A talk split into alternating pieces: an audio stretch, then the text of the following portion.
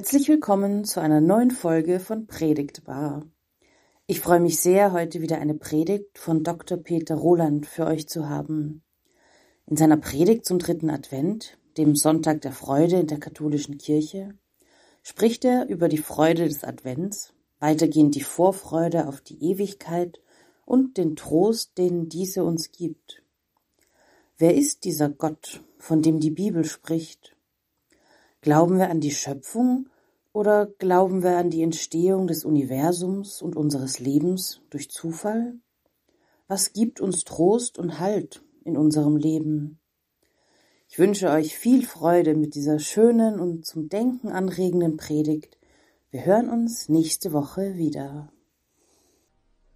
Gnade sei mit euch und Friede von dem, der da ist und der da war und der da kommt. Liebe Gemeinde, gaudete in Domino semper. Freut euch im Herrn immer da. Mit diesem Satz werden heute vermutlich in ganz Europa, wenn nicht sogar in der ganzen Welt, die katholischen Messen eingeleitet. Es ist ja der Sonntag der Freude und vor allem deswegen auch ist die dritte Kerze am Adventkranz in unseren katholischen Kirchen ja rosa. Rosa, um die Freude auszudrücken. Aber ich glaube, wir, auch wir Evangelischen können dieses Wort der katholischen Kirche schon deshalb auch übernehmen, weil doch diese unsere lutherische Stadtkirche vor 240 Jahren ja auch eine katholische Kirche war. Klarissenkirche, Königinkloster bis 1782. Und hier unten die schöne latein geschriebene Tafel erinnert ja daran, wo wir Evangelische dem Kaiser Joseph II. danken, dass er diese Kirche uns gewidmet hat. Vielleicht ist es sogar so, hm, dass dieser lateinische Satz Gaudete in Domino Semper heute das erste Mal seit 240 Jahren wieder in lateinischer Sprache hier ausgesprochen wird. Schon unser Altartext hat uns ja Grund genug gegeben, dass wir uns freuen. Wir erinnern uns, Lesung, an die Worte, die Zacharias voll Freude über die Geburt seines Sohnes Johannes hier gesungen, gebetet hat. Das berühmte Benediktus. Worte, die eben zeigen, was der Advent eigentlich bedeutet. Dass alle festlich geschmückten Weihnachtsmärkte in ganz Europa, alle miteinander, die Freude nicht aufwiegen können, die in diesen Worten enthalten sind. Es geht ja hier nicht bloß um die Freude dieses unseres Advents jetzt, es geht eigentlich sogar um eine Vorfreude für die ganze Ewigkeit. Ich darf erinnern, was sagt Zacharias hier? Unser Gott ist voll Liebe und Erbarmen. Er schickt uns den Retter, das Licht, das von oben kommt. Dieses Licht leuchtet allen, die im Dunkeln sind, die im finsteren Tal des Todes leben. Er wird uns führen und leiten, dass wir den Weg des Friedens finden. Ja, und auch unser heutiger Predigtext, wir werden dann gleich lesen, soll ja unser Herz mit besonderer Freude erfüllen. Ich sage hier ganz bewusst unser Herz und nicht unser Kopf, denn mit unserem Kopf spüre ich ja selbst bei mir immer wieder ein Problem. Ich habe immer so das Gefühl, unser Kopf, den haben wir ja deshalb bekommen, um uns mit den Gegebenheiten des irdischen Lebens auseinanderzusetzen, uns in dieser unserer Welt zurechtzufinden. Aber in dem Moment, wo wir beginnen, uns mit diesem im Kopf befindlichen Gehirn Gedanken über Gott zu machen, liegen wir schon daneben. Alle unsere Vorstellungen über Gott sind von vornherein grundfalsch.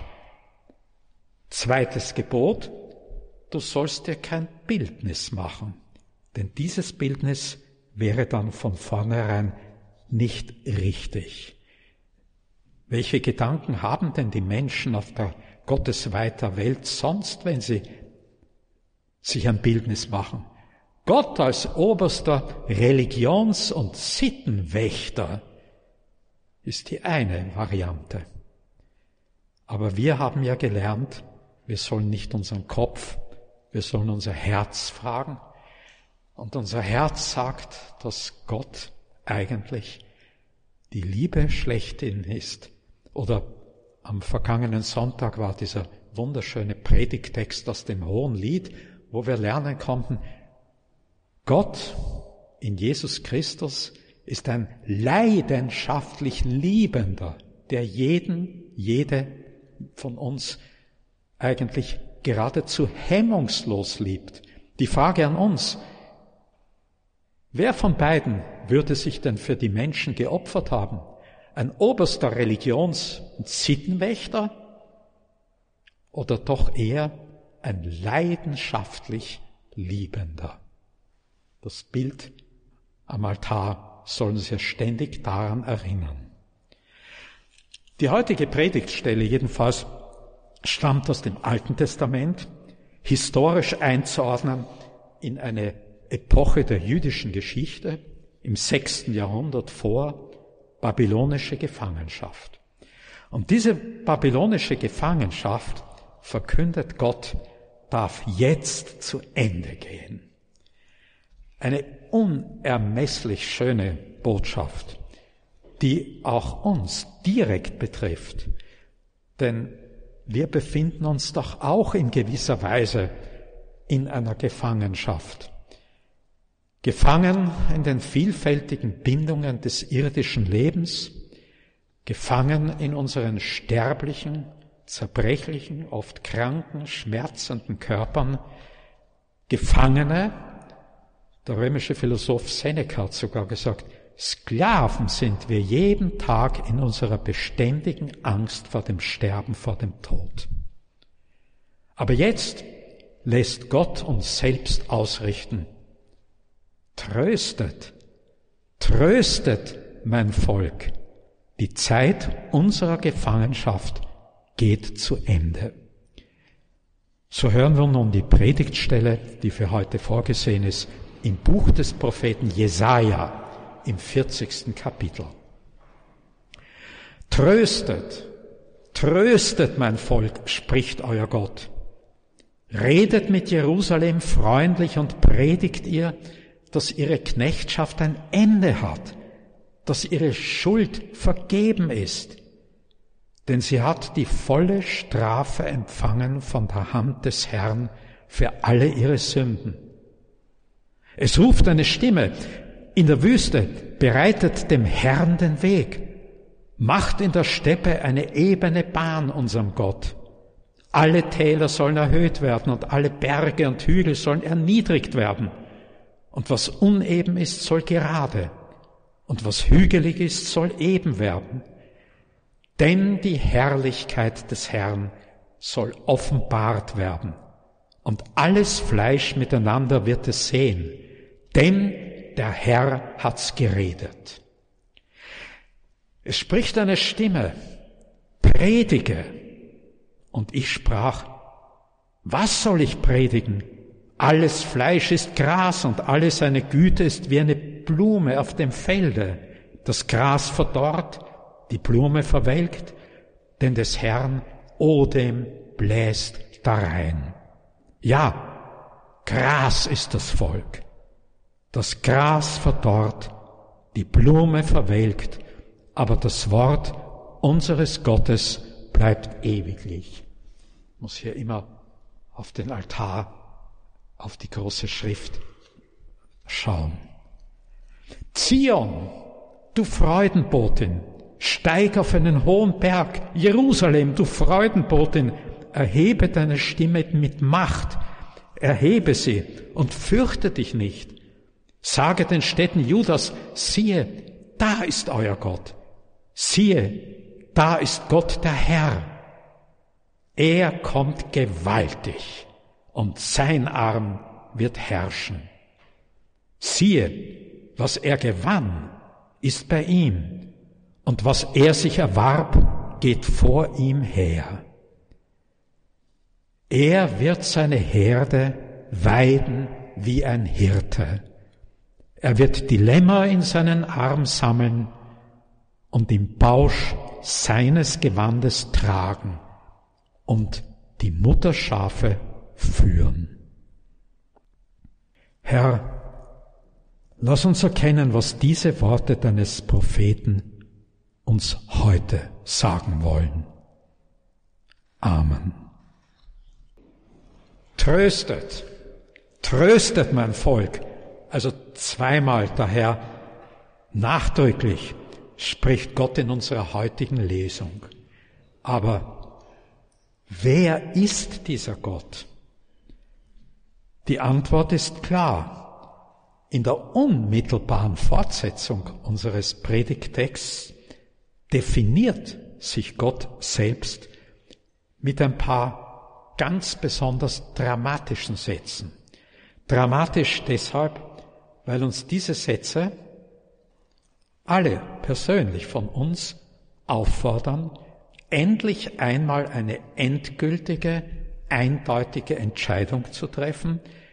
Glauben wir an die Schöpfung oder glauben wir an die Entstehung des Universums und unseres Lebens durch Zufall? Luther hat ja mal gesagt, das ist eine Entscheidung zwischen Gott und dem Satan. Und bedenken wir, es gibt keine dritte Möglichkeit. Wir glauben ja sowieso immer an irgendetwas. Entweder glauben wir an Gott oder wir glauben an den Zufall. Tertium non datur hätten die römischen Juristen gesagt. Etwas Drittes gibt es nicht. Es gibt, ja, um Shakespeare zu zitieren, letztlich nur Sein oder Nichtsein. Die Fortsetzung dieser unserer Predigtstelle klingt nämlich so. Gott spricht hier. Wer kann die Gedanken des Herrn abmessen? Ja, begreift ihr denn nicht? Könnt ihr nicht hören? Wird es euch nicht seit Urzeiten verkündet? Sagen es euch nicht die Fundamente der Erde? Seht doch nur in die Höhe. Wer hat die Sterne da oben geschaffen? Der Herr, der ewige Gott, der hat die Enden der Erde geschaffen. Und von diesen alttestamentlichen Worten spannt sich ein wunderbarer Bogen zum Neuen Testament, wo Paulus im ersten Kapitel des Römerbriefs schreibt, was die Menschen von Gott wissen können, ist ihnen doch bekannt. Gott selbst hat ihnen dieses Wissen zugänglich gemacht.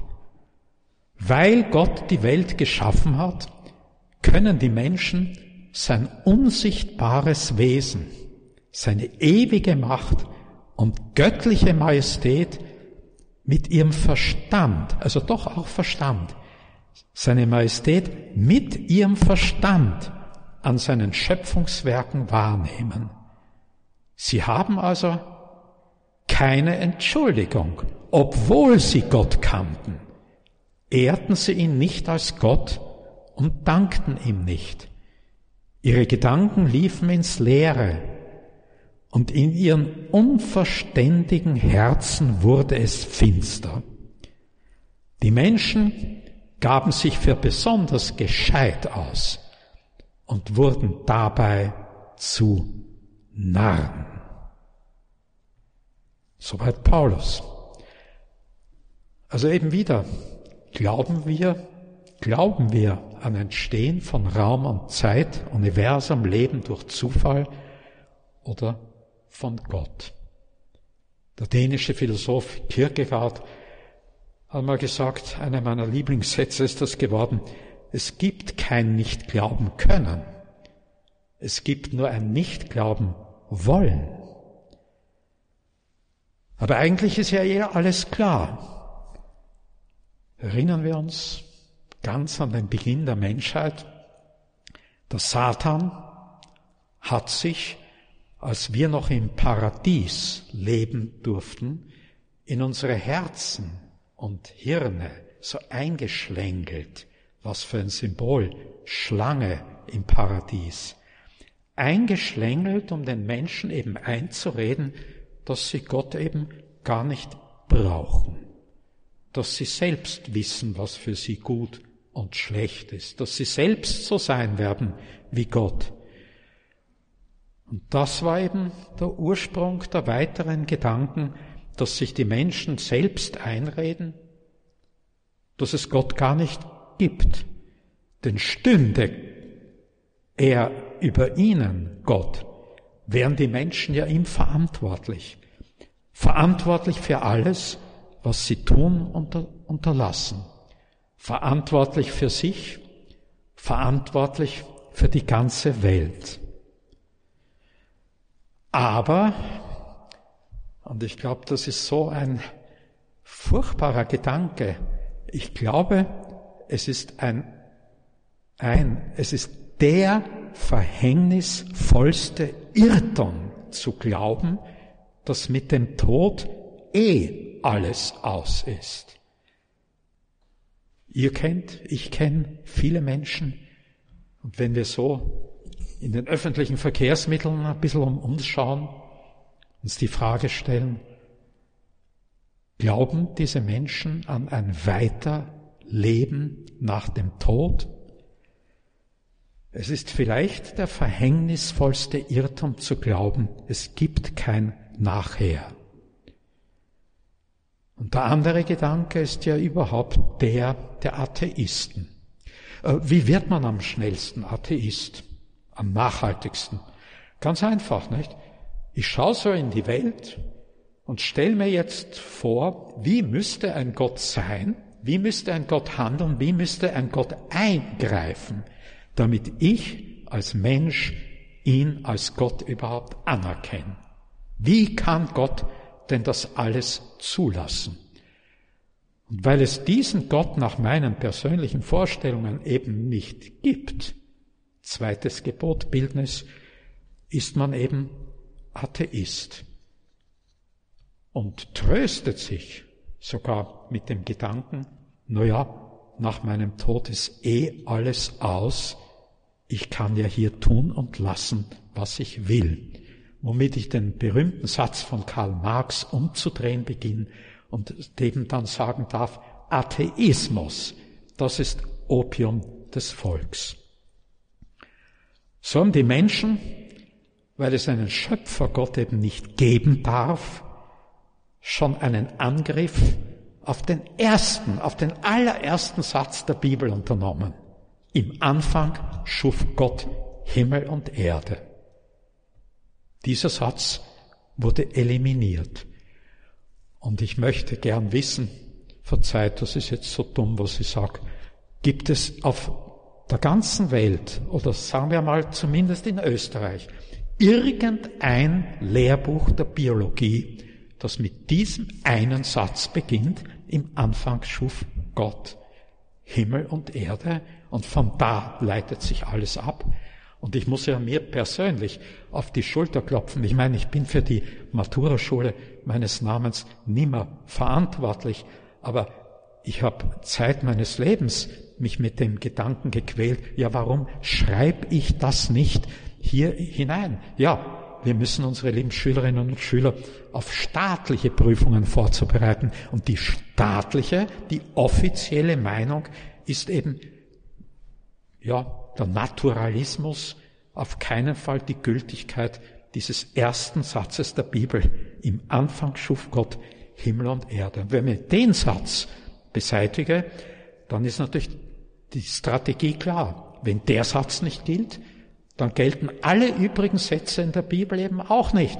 Dann gilt auch nicht das Wort Jesus Christus von der Auferstehung und dem ewigen Leben dann sind aber bitte wir alle, wir alle, auch ich, ja, irgendwie biologisch funktionierende Zellhaufen, die dann am Ende des irdischen Lebens nach biochemischen Gesetzen zerfallen. Wenn aber der erste Satz der Bibel gilt, im Anfang schuf Gott Himmel und Erde, dann gilt auch unser Glaubensbekenntnis. Wir haben es ja miteinander deutlich gesprochen. Ich glaube an Gott, den Vater, den Schöpfer des Himmels und der Erde. Luther hat uns ja einmal gewarnt, während wir das Glaubensbekenntnis sprechen, jeden einzelnen dieser Sätze, die wir da sprechen im Chor, nicht, wirklich so voll zu nehmen, wie er da steht. Luther hat gesagt, dann müsste doch unser Herz vor Freude zerspringen.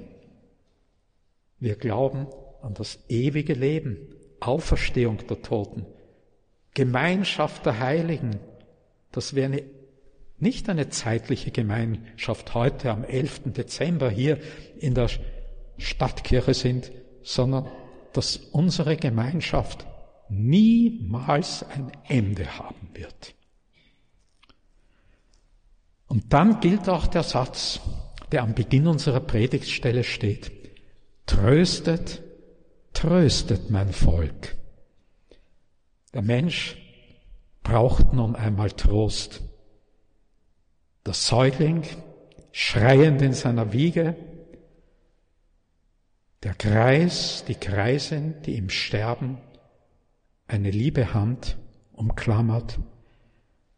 Wer ins Leben geht, wer aus dem Leben kommt, braucht Trost.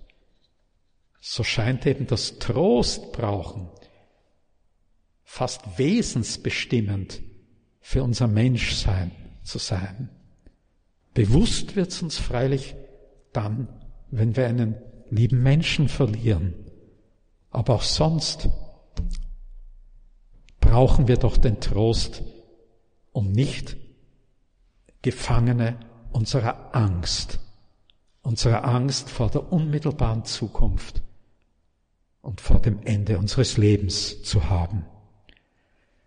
Gottes Trost ist das Einzige, worauf man wirklich Trauen bauen kann. Alles, was der Mensch an Sinn, Halt, Hilfe in der Flüchtigkeit seines Daseins nötig hat. Aber was ist jetzt dieser Trost ganz konkret? Was tröstet euch? Was tröstet mich? Die Antwort, dieser Trost kann nur das Vertrauen darauf sein, dass Christus tatsächlich der Sohn Gottes ist und dass wir in ihm alles, wirklich alles haben.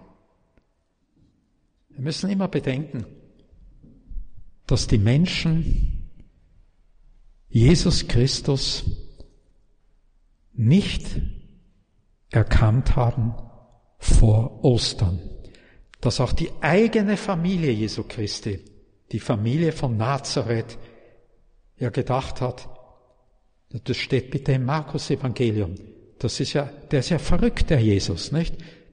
Der ist doch eigentlich, gehört zu unserer Familie, ist doch eigentlich ein Zimmermann, ein gelernter Zimmermann. Was will der, was sagt er dann? Wie sollen die Menschen bitte Jesus Christus auch verstanden haben? Und wie können die Menschen heute Jesus Christus überhaupt verstehen, wo doch Jesus Christus von sich sagt, ich bin das Licht der Welt, ich bin der Weg. Jesus sagt nicht, zum Unterschied von allen anderen Religionsstiftern, alle anderen sagen, ich zeige euch den Weg. Jesus Christus sagt, ich bin selbst der Weg und ohne mich kann kein Mensch zu Gott kommen. Jesus sagt, ich bin die Auferstehung und das Leben. Und dieses immer wiederkehrende, Ich bin bindet ja die Aussagen Jesu Christi an seine eigene Person. Ich bin das Licht. Ich bin die Auferstehung.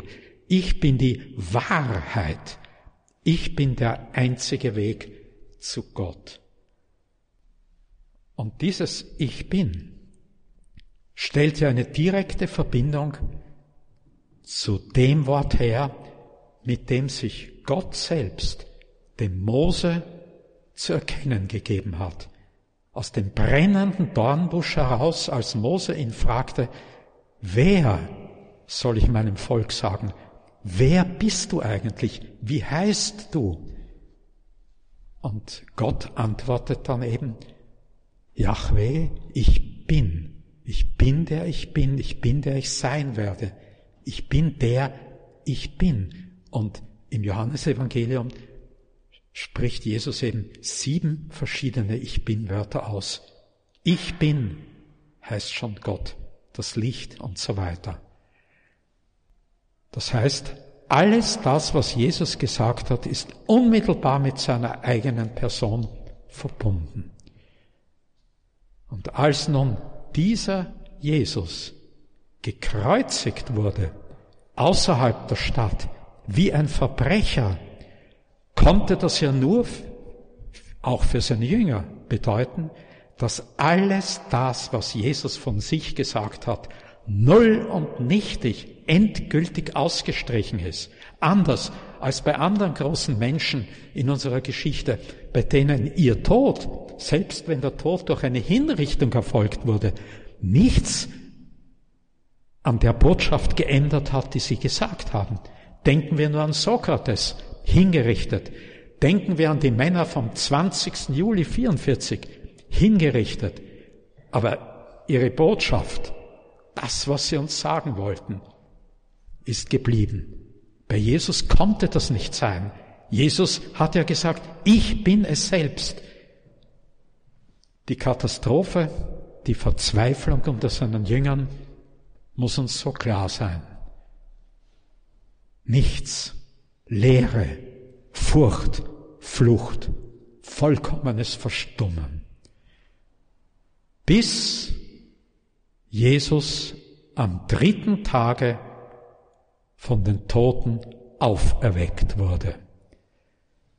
Und diese Auferweckung dürfen wir doch bitte ganz eindeutig als das wichtigste Zeichen Gottes für uns betrachten, dass alles das, was Jesus je von sich gesagt hat, richtig ist, stimmt, in alle Ewigkeit stimmt.